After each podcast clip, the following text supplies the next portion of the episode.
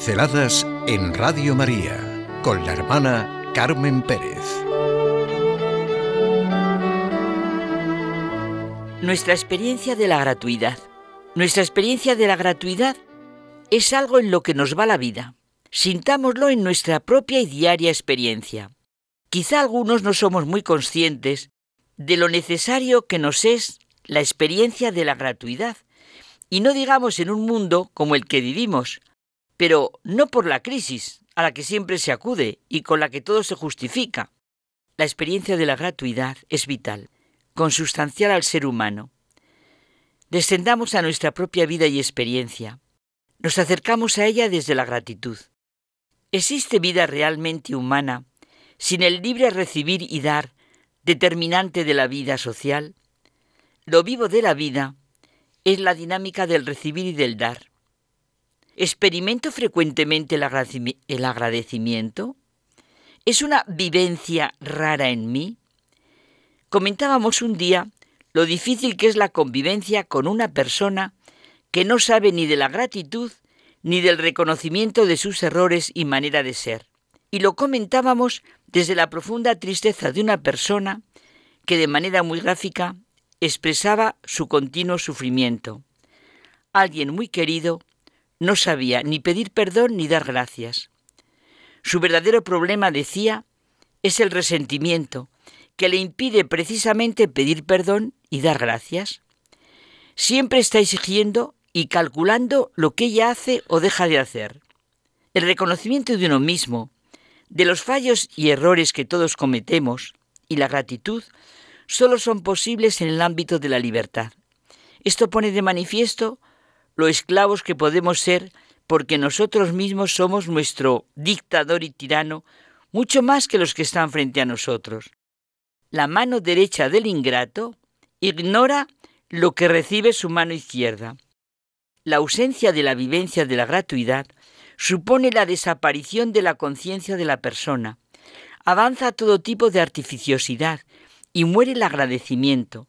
Lo bello de la vida es esta dinámica del rogar y dar, el auténtico recibir y agradecer. La vida es apoyarse unos a otros.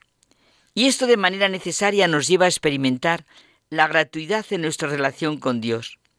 Puede ser que aquí esté la raíz de nuestros miedos, inseguridades y angustias, y también por el contrario, de nuestros orgullos y vanidades, de nuestros egoísmos y pobres respuestas en la vida.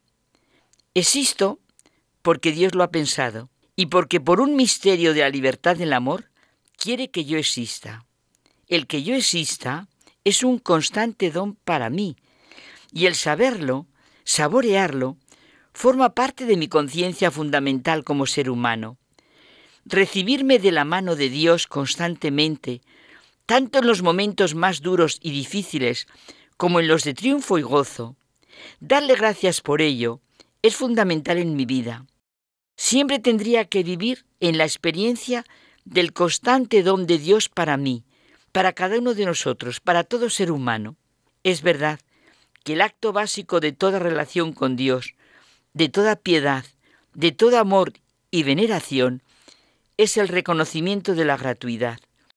Muy otra sería nuestra vida si arrancáramos de verdad de esta exclamación de reconocimiento de Romano Guardini. Tú Dios existes y eres suficiente, pero has querido que exista yo. Y recibe por eso mi agradecimiento. El amor, el agradecimiento, la dinámica de la vida entre nosotros, tiene su origen, su progreso y su plenitud en el amor eterno de Dios hacia los hombres. A ver, ¿quién te hace tan importante? ¿Tienes algo que no hayas recibido? Y si lo has recibido, ¿A qué tanto orgullo? Como si nadie te hubiera dado. Esa es la experiencia de San Pablo en su primera carta a los Corintios. Cuenta Plutarco una cuestión sobre el pez llamado rémora.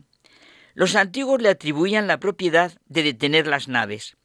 Por eso en castellano decimos rémora a algo o alguien que detiene, que impide.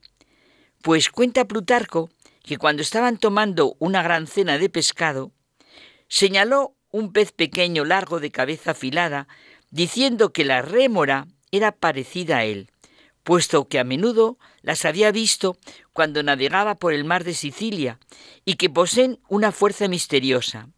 Son capaces de detener todo el barco si se fijan a ellos. No pudieron mover el barco hasta que un marinero se dio cuenta de que estaba pegada al barco y la arrancó de allí. La gran rémora de nuestra vida no es el desconocimiento y la falta de la vivencia de la gratuidad, no entrar en esa dinámica que es el amor eterno de Dios, no reconocer a quien me hace tan importante y que no tengo nada que no lo haya recibido. Por eso todo en mi vida, cualquier situación y circunstancia, es moneda de vida eterna. Decíamos al principio que la gratuidad solo es posible en el ámbito de la libertad, tanto del reconocimiento como en el de la respuesta. Los santos siempre son testigos de ello, pues un testigo maravilloso del sentido de la gratuidad y del gusto por ella fue Francisco de Asís. Vivió a Dios como don y gratuidad.